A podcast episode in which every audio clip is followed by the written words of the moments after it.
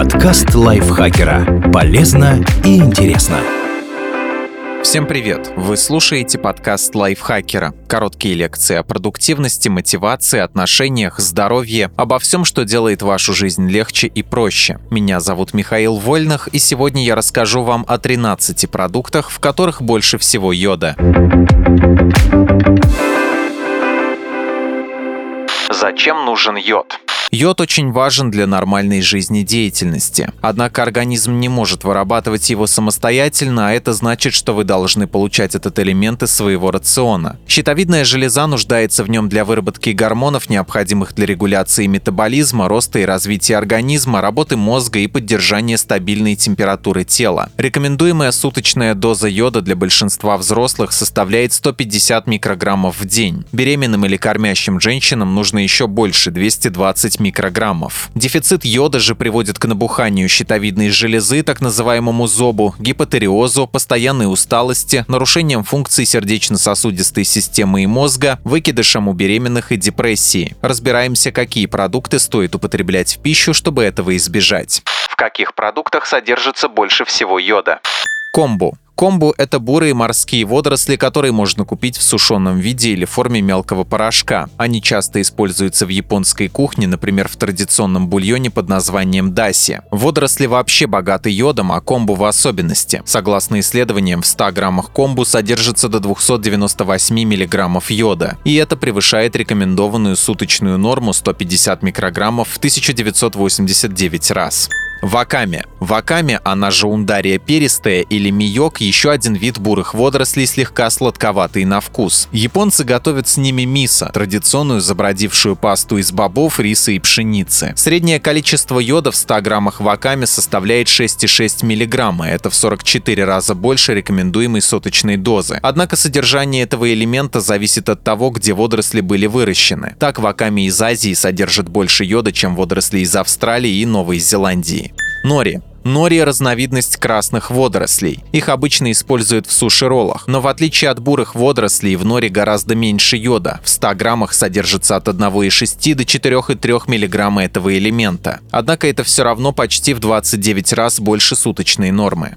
Треска. Треска содержит относительно мало калорий, но зато в ней имеется большое количество разных минералов и питательных веществ, в том числе и йода. И больше всего его в нежирной рыбе. Так, 100 граммов трески содержит приблизительно 170 микрограммов йода или 113% от рекомендуемой суточной нормы. Количество элементов в рыбе может незначительно варьироваться. В той рыбе, что выловлена в дикой природе, йода немного больше, чем в той, что выращена на ферме.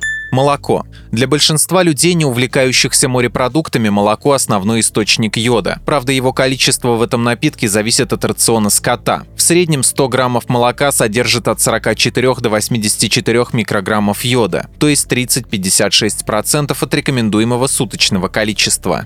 Йогурт. Йодом вас может насыщать не только молоко, но и продукты из него. Например, 100 граммов простого йогурта содержит 37,5 микрограммов йода, то есть примерно 25% от рекомендуемой суточной нормы.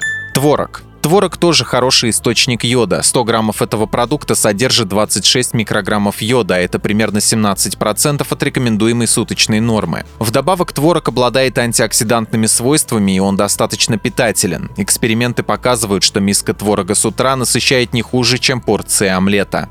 Сыр. Почти все виды сыра довольно богаты йодом, но больше всего его в чеддере и моцарелле. Так, 100 граммов чеддера содержит около 40 микрограммов йода, то есть 27% от суточной нормы. Едированная соль. В 100 граммах едированной соли содержится примерно 4700 микрограммов йода. Однако в день рекомендуется употреблять не больше одной чайной ложки этого продукта. В ней содержится 109 микрограммов йода или 73% от суточной нормы. Однако соль также содержит натрий, а он не очень-то полезен. Впрочем, как показывают исследования, она вряд ли вам повредит, если вы не страдаете повышенным давлением. Креветки. Креветки – низкокалорийный, богатый белком морепродукт, который также служит хорошим источником йода. В 100 граммах креветок содержится около 41 микрограмма этого элемента, то есть 27% от рекомендуемой суточной дозы. Кроме того, в них также присутствуют такие питательные вещества, как витамин В12, селен и фосфор, которые необходимы для правильной работы щитовидной железы и мозга. Тунец. В тунце мало калорий, зато много йода, белка, калия, железа и витаминов группы В. Кроме того, в этой рыбе много жирных кислот омега-3, которые могут снизить риск сердечных заболеваний. Поскольку тунец – жирная рыба, йода в нем меньше, чем в той же треске. Но все равно 100-граммовая порция этой рыбы содержит 20 микрограммов йода, а это 13% от рекомендуемого суточного количества. Яйца. Одно яйцо содержит всего около 100 калорий, но при этом богато белком, полезными жирами, витаминами и минералами, в том числе и йодом. Правда, большая часть этих веществ находится в желтках. Содержание йода зависит от рациона кур, но в среднем в одном яйце имеется 24 микрограмма этого элемента или 16% от суточной нормы.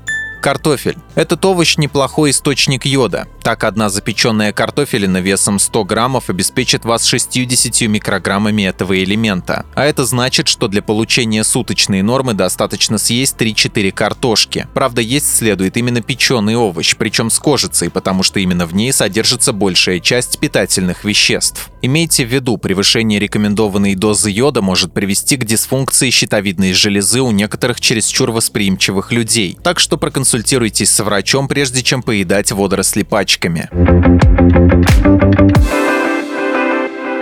Подписывайтесь на подкаст Лайфхакера на всех платформах, ставьте ему лайки и звездочки. Заходите к нам в чат в Телеграм, он так и называется «Подкасты Лайфхакера». А я с вами прощаюсь. Пока.